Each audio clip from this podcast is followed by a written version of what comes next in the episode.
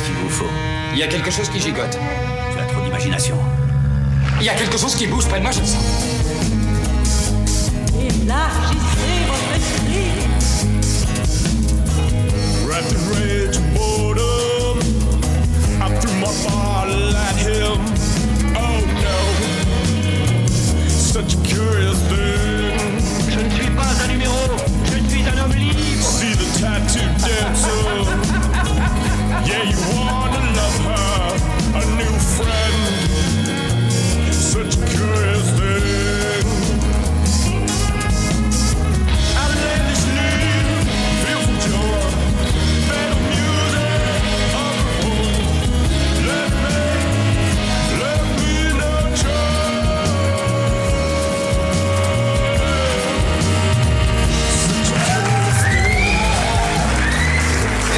Bonjour!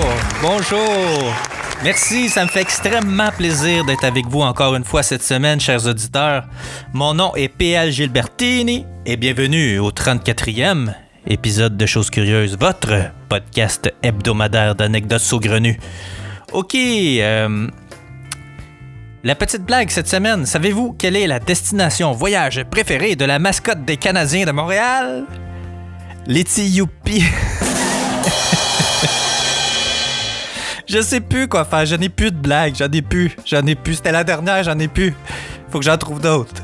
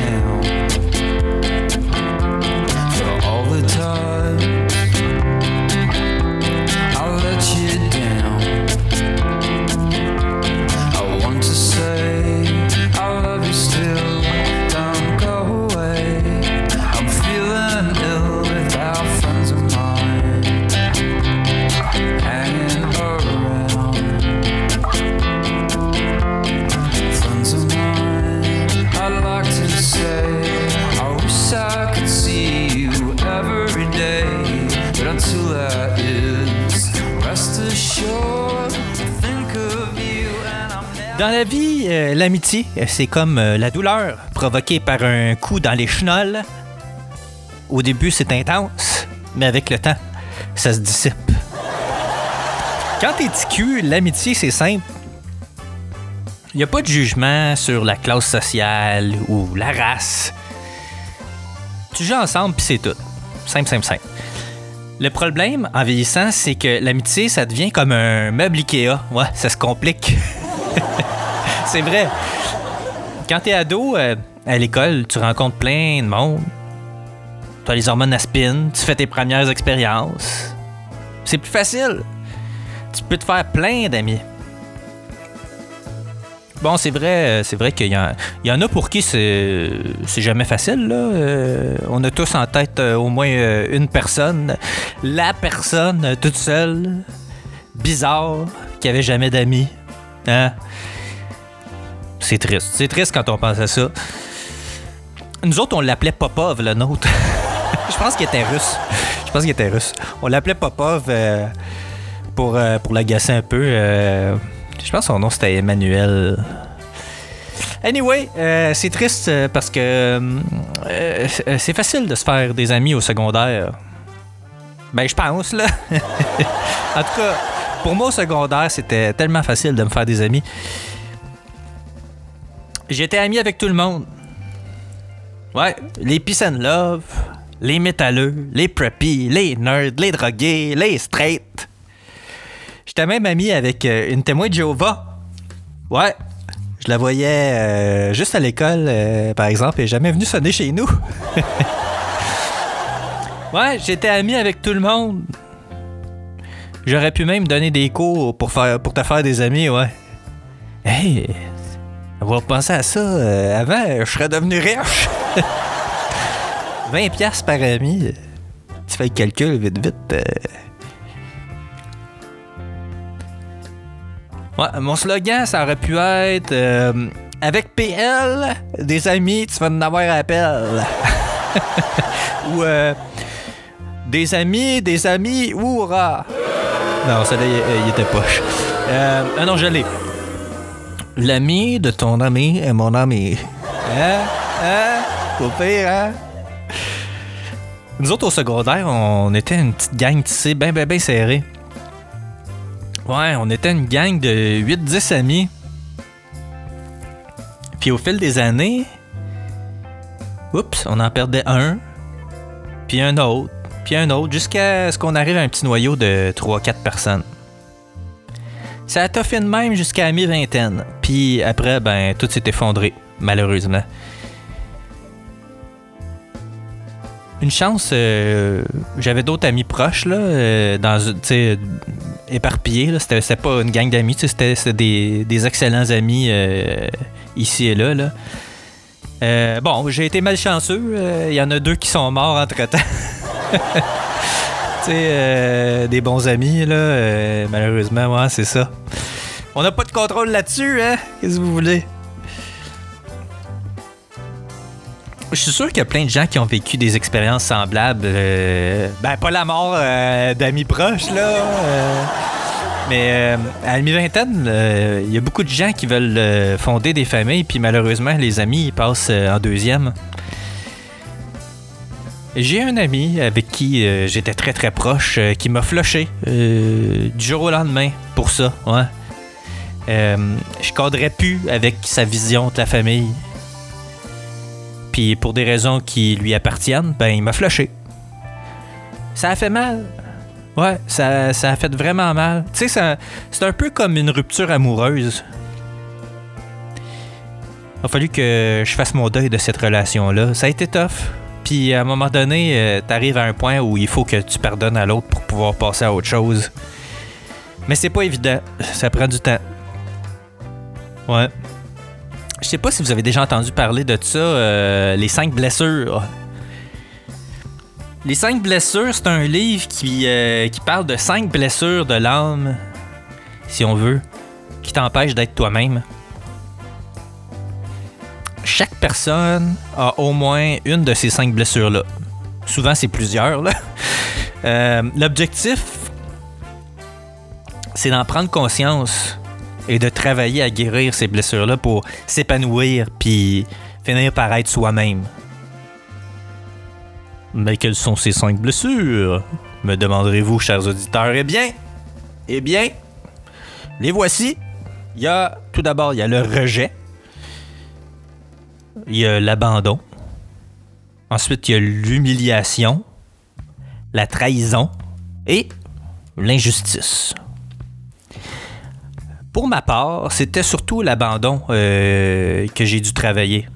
J'y travaille encore d'ailleurs, mais ça a été euh, particulièrement difficile dans le cas de cette rupture amicale-là. Ça m'a pris beaucoup de temps à l'accepter, pardonner, passer à autre chose. Mais ça a fini par passer avec le temps.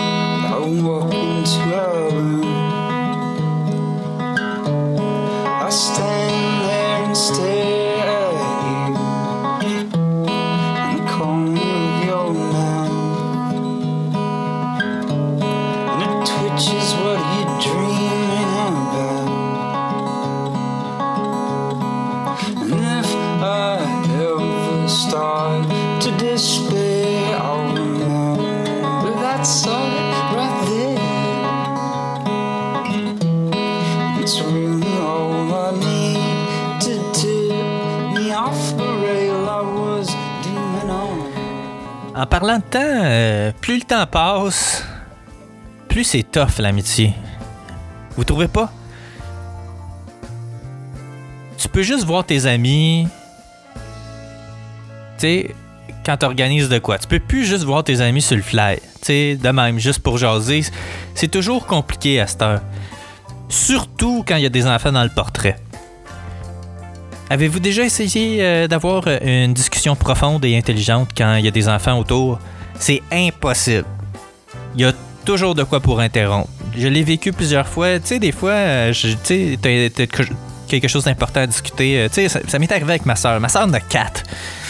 Puis t'essaies de discuter, t'essaies d'avoir euh, une discussion importante sur un sujet. Il y, a- tout le temps, y a tout le temps un enfant qui euh, qui achale l'autre ou tu sais, il, se passe tout le temps de quoi. C'est bien, c'est bien, bien, bien difficile d'avoir des conversations. Puis moi, ben c'est ça qui me nourrit les conversations avec euh, avec des amis. Tu sais, j'aime ça, j'aime ça discuter. Avant, avant on prenait on prenait beaucoup de verres là, Euh, on allait dans un bar, on discutait, puis tu sais, on pouvait on pouvait fermer le bar, puis jaser toute la soirée, tu sais.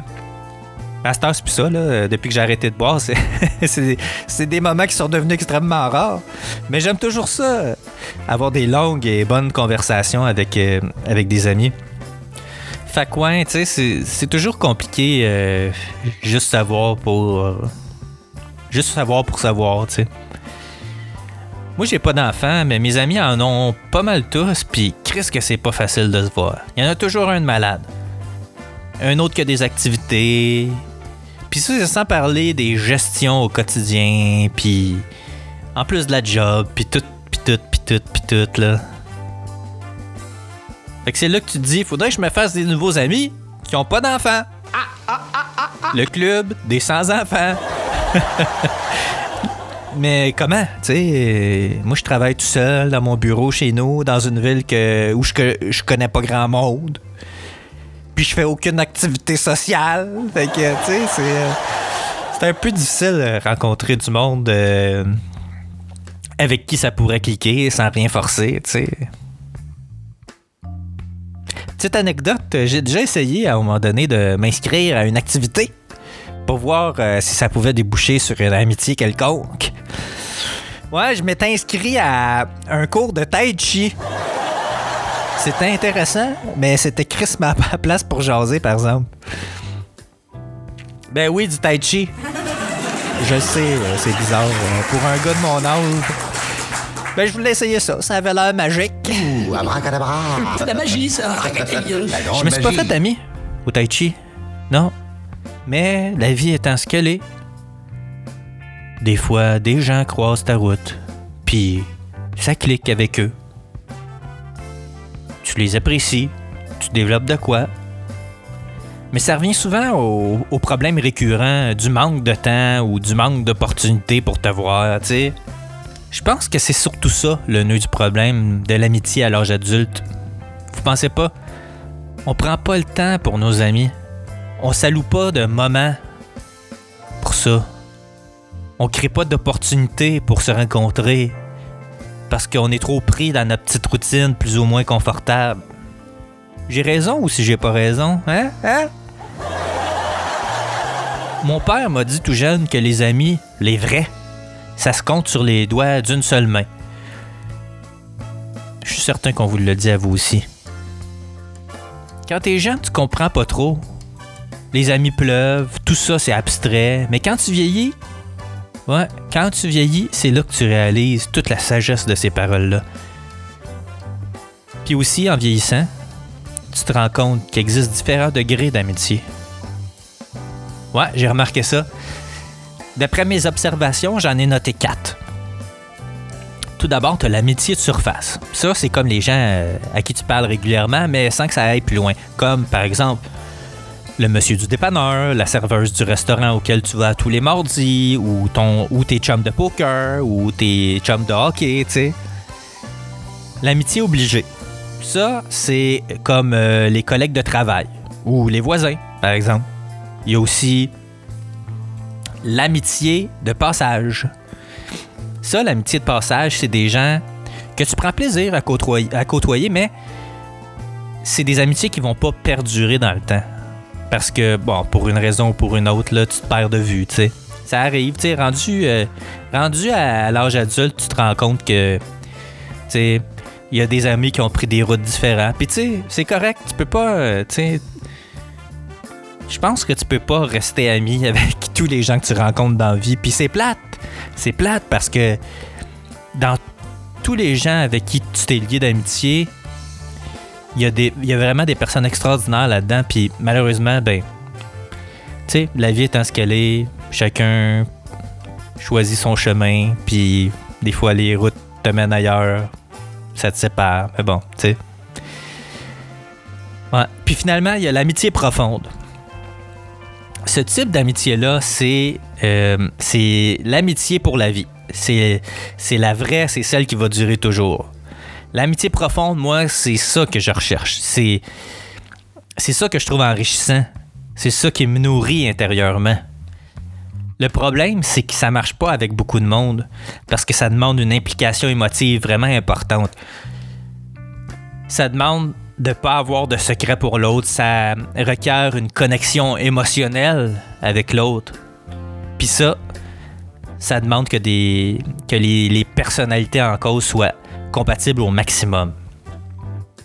Vous savez, j'ai un ami avec lequel je m'entends très très bien. euh, J'apprécie vraiment beaucoup sa compagnie. Je pense souvent, euh, je pense souvent à lui, puis on fait des activités ensemble de temps en temps, mais cet ami-là va toujours rester une amitié de surface. Pourquoi? Parce que nos personnalités sont pas totalement compatibles. Puis aussi, parce qu'il cache beaucoup de choses. Ouais, il porte des masques. Ben là, pas des vrais masques, là, des masques au sens figuré. il porte des masques pour cacher les aspects de sa personnalité qu'il veut pas montrer. Il porte des masques pour cacher qui il est vraiment. Vous le savez, on en connaît tous des gens comme ça, incapables de montrer, leur vraie personnalité, incapables de se montrer tels qu'ils sont vraiment. Certains d'entre eux vont cacher leurs émotions, d'autres leur passé, leurs blessures.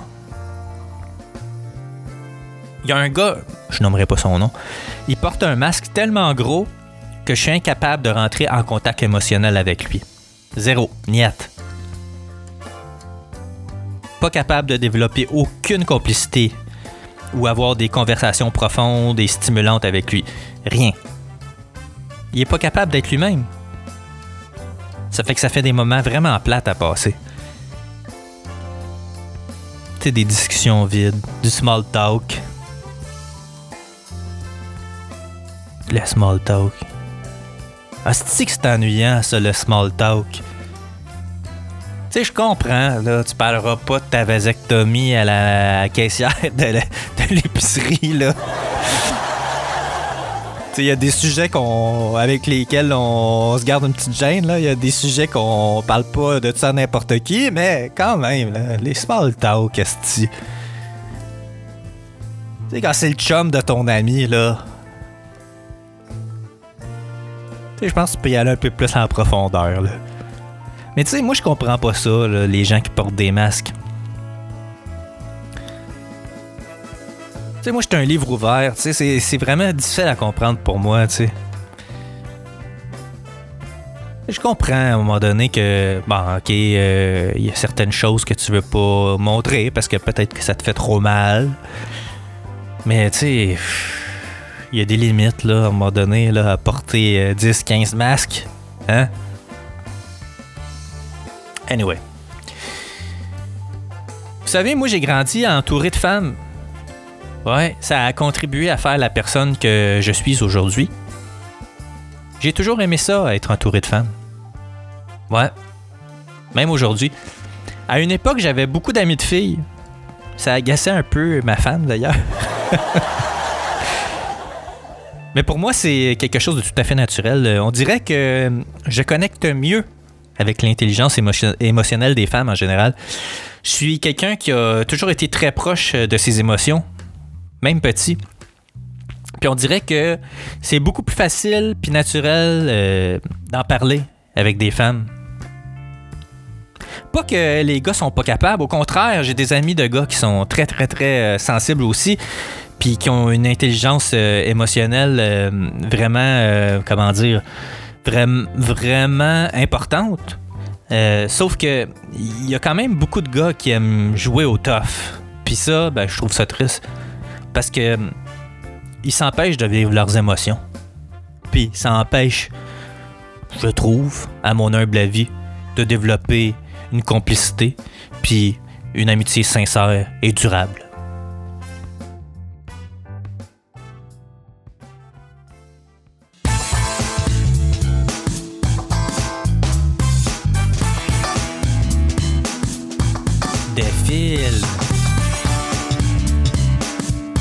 Séries. Voici la chronique cinéma.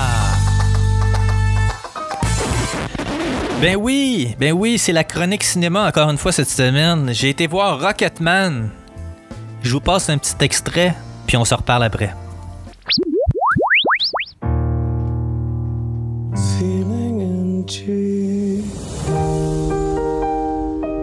J'entendais la mélodie dans ma tête. Tout était là. Je voyais toutes les notes et il fallait que ça sorte. It's a little bit funny. This feeling inside. C'est quoi ton nom déjà? Je m'appelle Reggie Reginald Dwight. Reginald, c'est le prénom de mon grand-père. Et comment est-ce qu'un petit gros sorti de nulle part peut devenir une star? Il faut tuer l'homme que tu devais être pour devenir l'homme que t'as toujours voulu être. Que je vais changer de nom et m'appeler Elton. Mais c'est mon nom. Ouais, je sais. Tout d'abord, je tiens à spécifier que je ne connaissais à peu près rien sur euh, Elton John, euh, à part euh, ses fameux classiques euh, musicaux. Mais je connaissais pas grand-chose à la vie euh, de Elton John. Fait que ça a été pour moi une, très grande surprise euh, puis une découverte de voir ce film-là. Euh, on a été le voir en version française. euh, bon, euh, je sais pas, moi, je, on est arrivé au cinéma, puis la madame nous a demandé française ou anglaise, puis là, moi, j'étais comme, je sais pas, puis ma blonde était comme, je sais pas, puis là, fait qu'on a fait comme, oh, bon, on va le voir en français. Fait qu'on a été le voir en français. La traduction, euh, la traduction était bien faite. C'est une, traduction euh, faite au Québec. Euh, C'est toujours très bien fait. il, y a, des petits, bémols, par exemple, concernant la traduction. À un moment donné, dans le film, il y a une, scène où il me semble que c'était assez sérieux. Puis il y a un personnage qui arrive puis qui parle. Puis c'est la voix. C'est la voix de Austin Powers en français. Fait que là, quand c'est, quand c'est arrivé, euh, ma blonde et moi, s'est regardé puis on est parti à rire, tu sais, en plein milieu dans le cinéma. euh, parce que c'était, c'était ça sortait de nulle part, c'était vraiment drôle. Puis euh, concernant les euh, concernant les traductions, euh, mais euh, il y a des traductions. En fait, c'est que pendant le film, il en version française, il sous-titre il sous-titre les chansons, les paroles des chansons en anglais parce qu'il bon, il chante les chansons en anglais puis c'est correct, c'est- beaucoup mieux comme ça d'ailleurs. Mais il sous-titre les chansons euh, en français. Mais le problème, c'est que les sous-titres ne correspondent pas aux paroles dans les chansons, c'est-à-dire que ben, vous savez, des fois en traduction, surtout, je je trouve que c'est surtout les Français qui ont tendance à faire ça. là, mais c'est. Ils adaptent. Ils adaptent les paroles. Tu sais? Ils font pas de la traduction mot pour mot. Ils adaptent puis ils interprètent les paroles. Ça, c'est la même chose pour les films, les, les titres de films. Ils font ça aussi. Fait que tu te retrouves avec, euh, mettons, je sais pas, moi, esti, euh, euh, n'importe quel exemple. là. Euh, un film qui va s'appeler, mettons, Jurassic Park en anglais. Ben, les, les Français, ils vont euh, appeler ça, par exemple, le parc euh, des dinosaures sauvages. Oui, genre. Ça m'agace, ça m'a agacé, ça m'a agacé beaucoup pendant le film. À un moment donné, euh, tu sais, j'ai- je me suis, je me suis conditionné à ne pas regarder les sous-titres pendant qu'il y avait les, les chansons, puis m'attarder juste à écouter les paroles.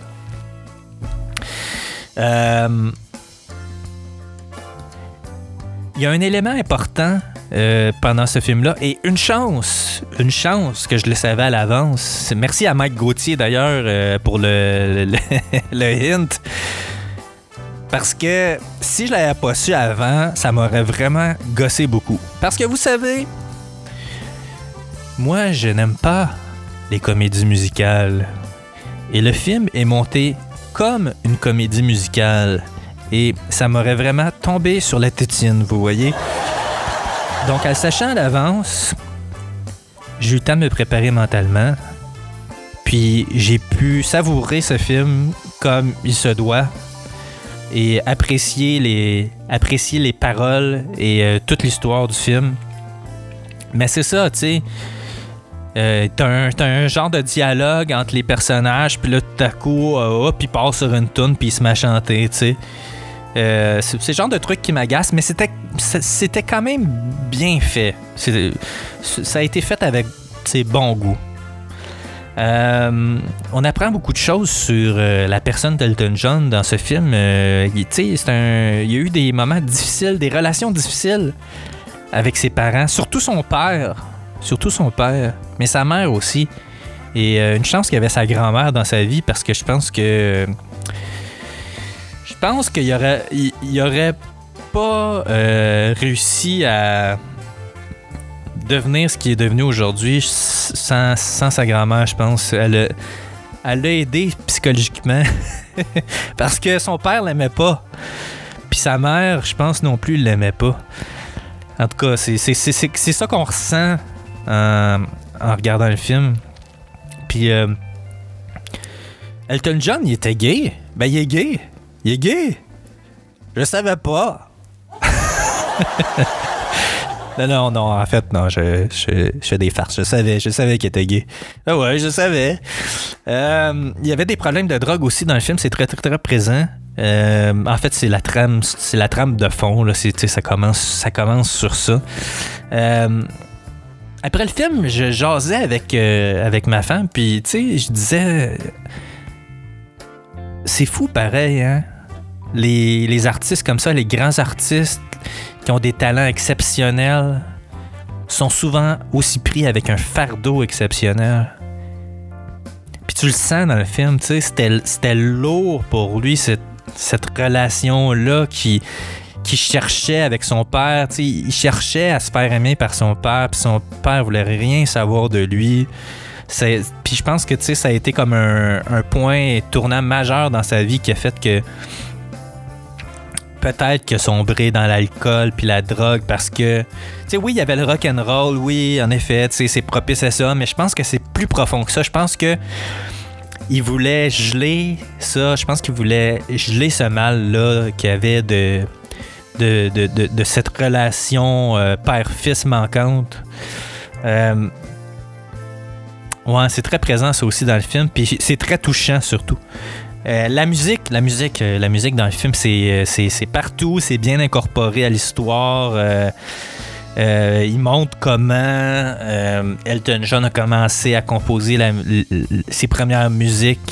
C'est vraiment, c'est vraiment très bien fait à ce niveau-là. Les dialogues sont très bien faits. J'ai rien noté d'agaçant. Tout coule super bien. Les costumes, euh, les costumes, ils ont, ont fait une petite recherche historique aussi là, pour essayer de reproduire certains costumes de spectacle euh, qui d'ailleurs euh, étaient quand même très bien faits. La réalisation, elle, euh, elle, est aussi elle est aussi très bien faite. Les transitions entre les scènes sont vraiment impeccables. Tout le montage, euh, c'est vraiment A1, j'ai j'ai rien à dire à ce niveau-là. Le seul petit bémol que j'aurais à dire, c'est le personnage ne vieillit pas. Ouais, le personnage. En tout cas, moi, je, moi, je m'en suis pas rendu compte, ni ma femme. Euh, le personnage, tu le vois enfant au début, puis à un moment donné, whoop, là, tu le vois à l'âge adulte, genre fin vingtaine. Mais le personnage change pas, il vieillit pas, on le voit pas vieillir. Oui, il change de look parce que bon, les années passent, mais il vieillit pas. Ouais. Mais ça reste quand même un excellent film. Si vous avez aimé euh, Bohemian Rhapsody, vous allez sûrement aimer Rocketman. C'est euh, dans, la, dans, le, dans, même, dans le même esprit, je dirais. Euh, deux artistes extraordinaires avec des talents extraordinaires. Euh, ça vaut la peine. Si vous vous intéressez un temps soit peu aux, aux chansons d'Elton John, moi je vous recommande d'aller voir ce film-là. Puis bon, si vous aimez pas les comédies musicales comme moi, vous le savez maintenant, vous êtes capable quand même de passer un peu par-dessus ça. Donc, allez-y, en grand nombre, je vous le recommande. Ma note, 8 popcorn. C'est déjà tout pour cette semaine, chers auditeurs. Si vous avez des questions, des commentaires, des plaintes, ou si vous avez euh, des choses curieuses à me raconter, écrivez-moi à pl.chosescurieuses.com. Allez aimer ma page Facebook, Twitter et Instagram, puis allez me noter sur iTunes. Mettez-moi 5 étoiles, s'il vous plaît, et un petit commentaire, ça serait très apprécié. Euh, vous pouvez aussi aller faire un petit don. Oui, euh, pour me soutenir en allant sur chosescurieuses.com. En haut à droite, il y a un petit bouton PayPal, vous donnez ce que vous voulez. Vous pouvez partager les épisodes sur les réseaux sociaux. Toute la musique diffusée pendant l'épisode est affichée sur ma page. euh, euh, pas Facebook, voyons, qu'est-ce que je dis? Euh, C'est affiché sur la page de l'épisode en cours. Voilà. La semaine prochaine, je vous parle du macaron du Yaub. Ouais! Rendez-vous la semaine prochaine pour une autre chose curieuse. Et n'oubliez pas, la vie est une aventure!